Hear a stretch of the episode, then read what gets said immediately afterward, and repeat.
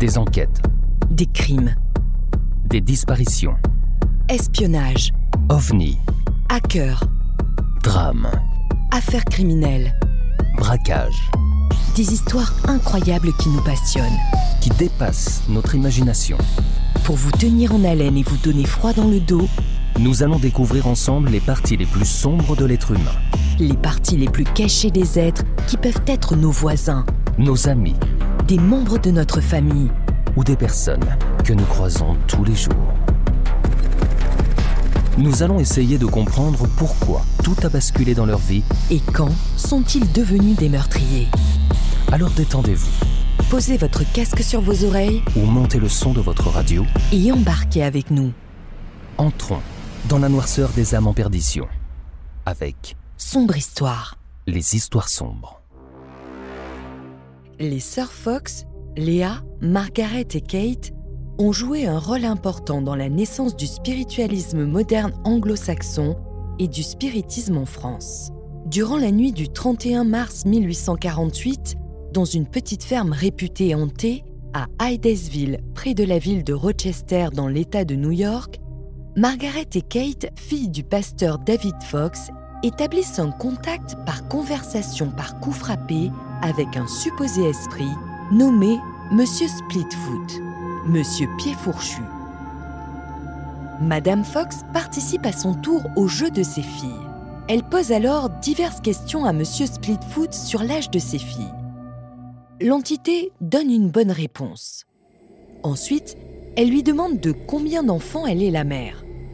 L'entité donne une mauvaise réponse. Sept coups sont frappés au lieu de six. Madame Fox repose la question et ajoute Combien de vivants? L'entité frappe alors six coups. Et combien de morts? Après une pause, on entend un coup plus puissant. L'esprit a tenu compte d'un enfant mort à trois ans. L'entité n'a donc pas fait d'erreur.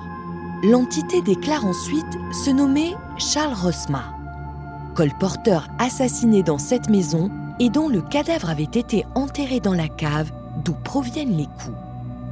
On fouille le sol de la cave à une profondeur d'un mètre cinquante. Monsieur Fox et ses voisins découvrent du charbon de bois, de la chaux vive et des cheveux, et après expertise, des ossements humains. Les événements de Hydesville donnent ainsi naissance à un véritable phénomène de société. Moins de six ans après, en 1852, l'engouement pour le spiritisme atteint son comble aux États-Unis. 3 millions d'adeptes, d'innombrables médiums, ainsi que de nombreuses revues spécialisées. Parmi les adeptes se trouvent des personnalités telles que Victor Hugo et Arthur Conan Doyle, ainsi que de nombreux savants et intellectuels. Le mouvement gagnera l'Europe.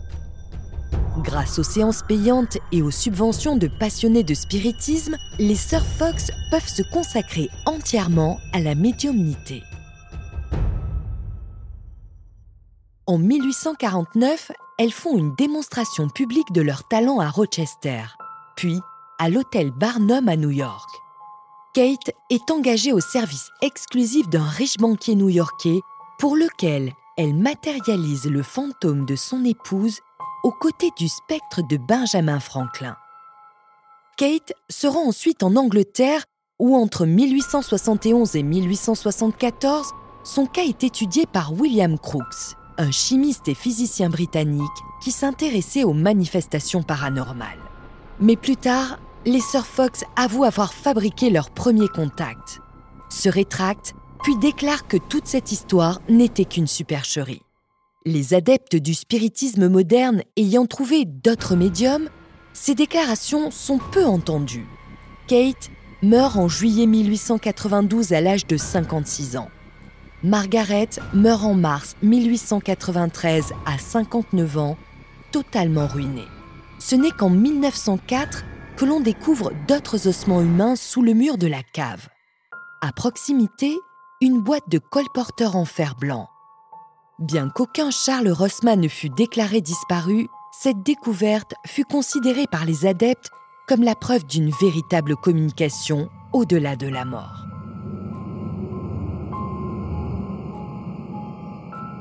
Le phénomène avait pris de l'ampleur, d'abord aux États-Unis, puis il traversa l'Atlantique. Il se transforma aussi.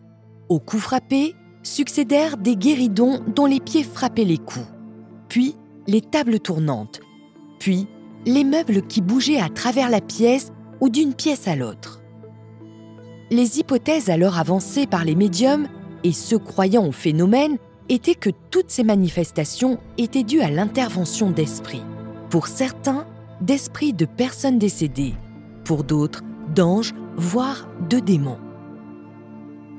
Très vite, le public ne se contenta plus de ces mouvements de meubles.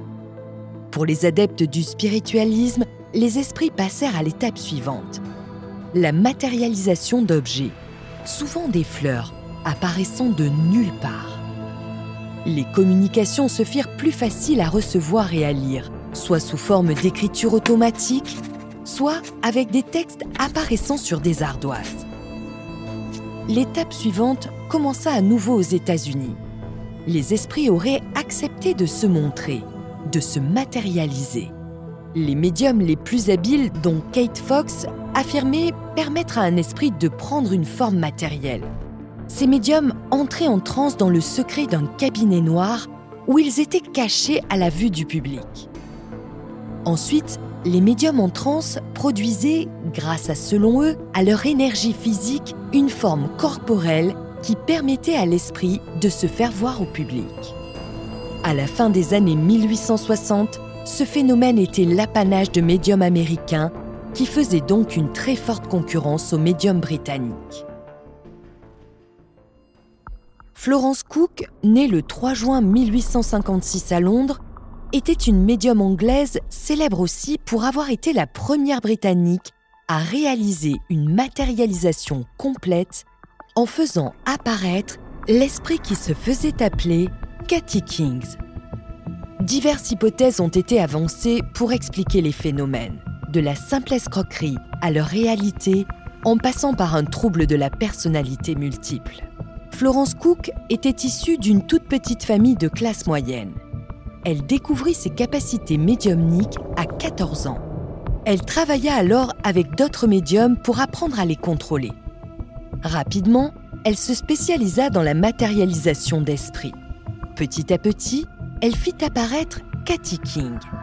D'abord seulement le visage, puis au printemps 1873, l'intégralité de l'esprit.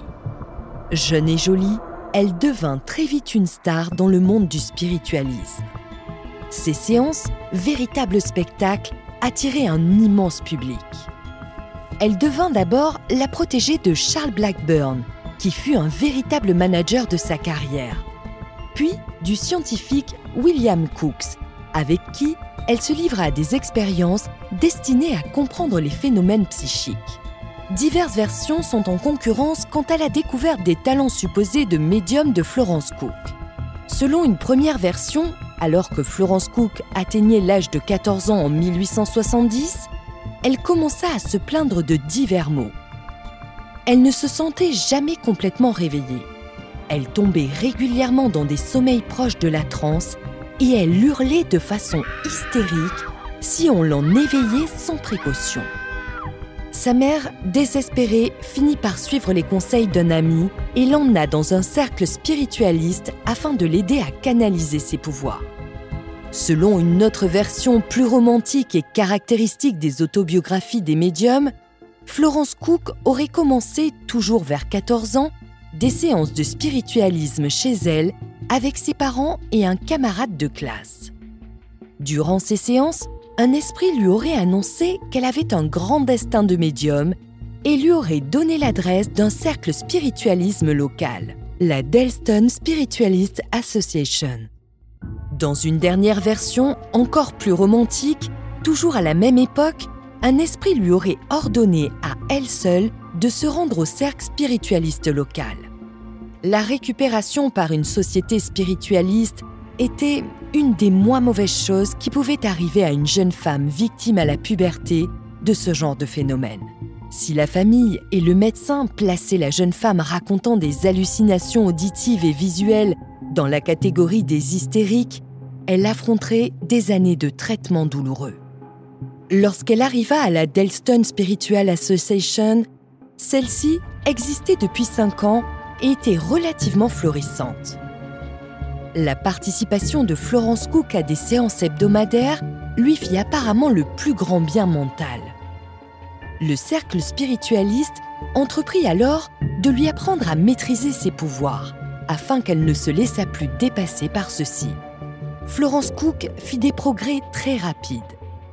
En juin 1871, Thomas Bilton informa la communauté spiritualiste de l'existence d'une jeune médium prometteuse.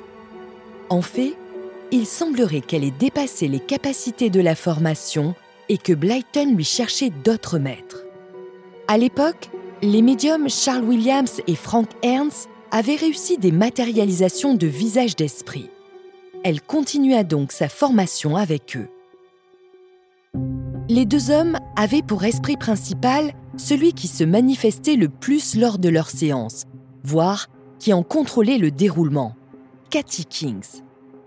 John King était un des esprits principaux majeurs du 19e siècle. Il aurait été l'esprit d'un boucanier nommé Sir Henry Owen Morgan.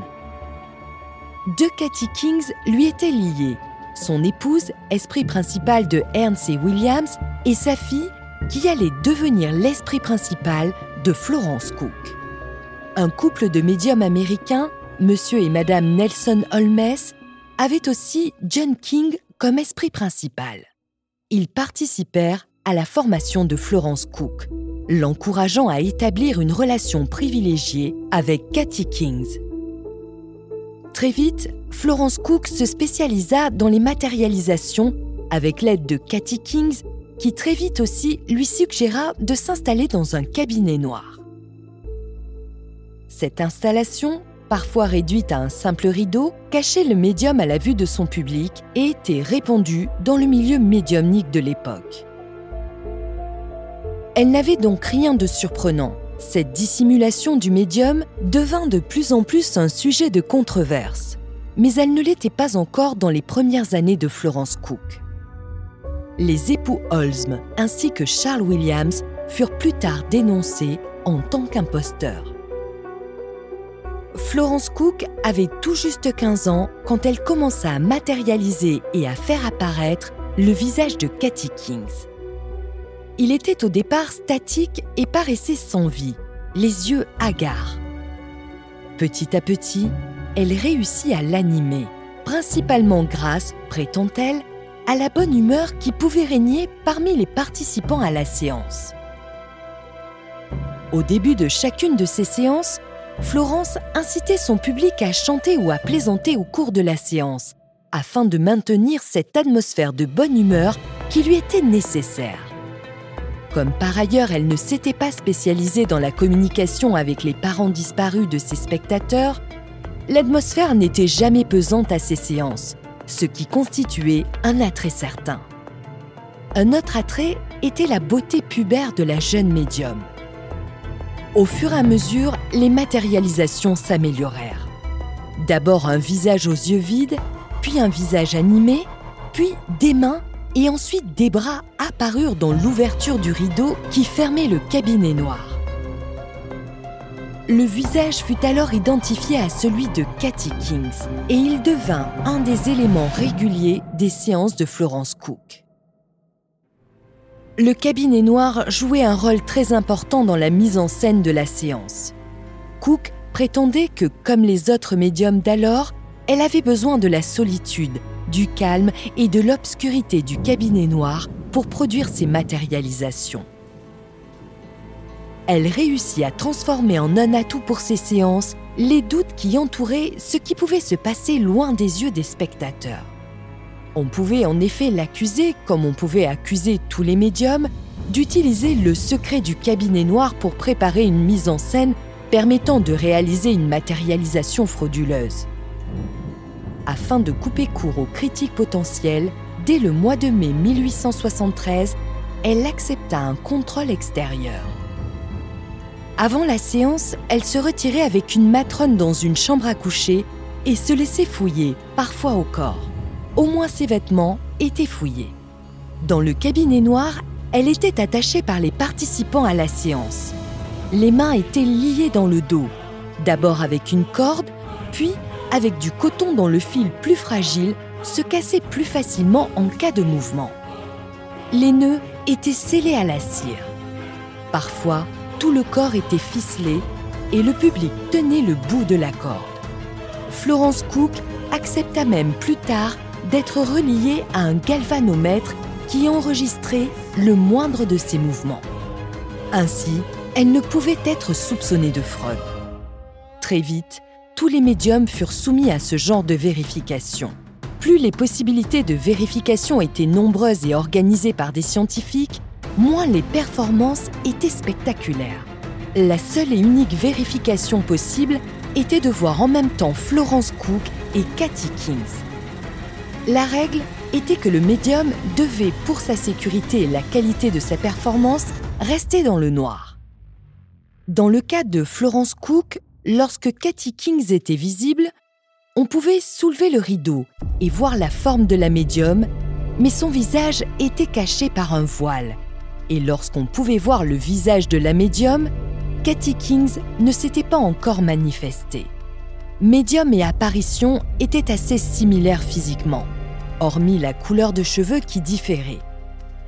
Il semblerait cependant qu'à une ou deux occasions, la peau de Cathy Kings ait été noire. Le succès de Cathy Kings et donc de Florence Cook alla croissant. Elle attirait de plus en plus de spectateurs, d'autant que Cathy Kings acceptait de se montrer en pleine lumière. Elle acceptait même de se faire prendre en photo. Les manifestations dans les séances des médiums concurrents se faisaient plutôt dans une semi-obscurité, ce qui réduisait leur intérêt. Parmi les concurrents qui menaçaient la position de vedette de Florence Cook se trouvait sa sœur, Kate Selena, âgée de 13 ans. Cependant, une nouvelle venue dans les pratiques de matérialisation arriva sur le devant de la scène. Marie Rosina Shower, âgée de 16 ans, et surtout plus jolie que Florence Cook. Cette dernière souffrit alors de diverses attaques psychiques. Des objets lui appartenant disparaissaient et des esprits malins s'invitaient à ses séances. Cathy Kings demanda dans ses messages aux proches de Cooks de veiller sur elle, surtout que celle-ci n'avait pas d'autre solution pour survivre sur la scène médiumnique que de faire mieux et plus spectaculaire que ses rivales.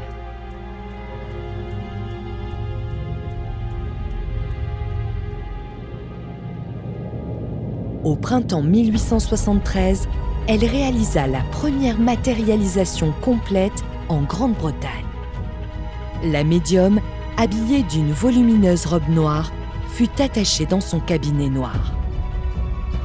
Les rideaux furent tirés et après une période de concentration, ils furent écartés par une jeune femme vêtue à l'antique d'un léger voile blanc, bras et pieds nus, tandis que pouvait s'apercevoir dans le fond la forme de la médium. Cathy Kings fit alors quelques pas dans la pièce, à la manière d'une statue, dit quelques mots et se retira dans le cabinet noir. Quelques minutes plus tard, les rideaux furent écartés par les spectateurs qui purent voir Florence Cook vêtue de sa robe noire, bottines aux pieds toujours attachées, les seaux non brisés. Ce fut le coup de théâtre qui fit définitivement sa réputation. Croyants et non-croyants se pressèrent multipliant les dons généreux pour avoir le privilège d'assister à une de ces séances on offrait à la jeune fille dîner en ville, croisière sur des yachts ou voyage à Paris. Cathy Kings avait fait de Florence Cook une star. Cathy Kings fit ses adieux officiels à son public dans une ultime et, selon les récits de personnes présentes, émouvante séance. Elle émergea de son cabinet noir, tout de blanc vêtu, les cheveux dénoués. Deux de ses principaux admirateurs furent autorisés à lui offrir un bouquet de fleurs. Elle répandit celle-ci en cercle autour d'elle, tandis qu'elle s'asseyait par terre. Elle entreprit alors de couper des mèches de ses cheveux et des morceaux de sa robe blanche pour les offrir en souvenir à son public, avant de magiquement recréer le tissu disparu. Puis, au bras de William Cooks, elle fit le tour de la pièce et dit chaleureusement adieu à chacun. Elle retourna devant son rideau. Elle salua une dernière fois son public et disparut définitivement de la scène.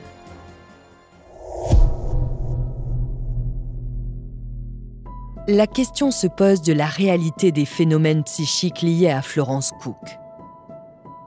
Mais elle a encore plus d'acuité quand il s'agit d'une matérialisation complète du genre de Cathy Kings. Les partisans du spiritualisme étaient persuadés d'avoir vu des choses réelles. Les adversaires considéraient que tout n'était que fraude, les phénomènes spiritualistes n'existaient pas. Ils affirmaient que les médiums étaient des escrocs qui agissaient en pleine conscience avec l'aide de complices. Selon les témoignages de Jules Bois avant sa mort et de Francis Anderson en 1949, Florence Cook leur aurait révélé lorsqu'ils étaient amants que tous ces phénomènes n'étaient que des escroqueries. Par conséquent, pour les adversaires, les spectateurs étaient soit des complices eux aussi, soit des idiots totalement dupés. Il a été suggéré principalement par Trevor H. Hall dans un ouvrage spiritualiste sur la relation entre Crooks et Cook que les complices de Florence Cook aient pu être soit sa jeune sœur Kate Selina, soit Marina Rosina Shower, voire les deux, puisqu'elles séjournèrent l'une et l'autre chez Crooks au moment des expériences, soit sa belle-sœur Amelia Corner. Cependant, elles ne furent jamais démasquées.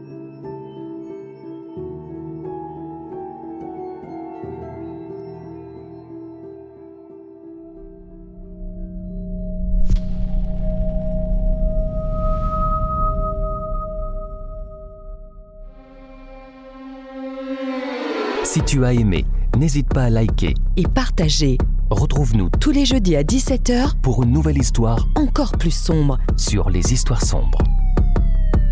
Pour ne rien manquer, Abonne-toi sur notre page Facebook Twitter, Instagram, ou sur notre site internet. Soutiens la production de nos épisodes. sur Tipeee ou Patreon Tragiprod te remercie pour ton écoute. et ton engagement.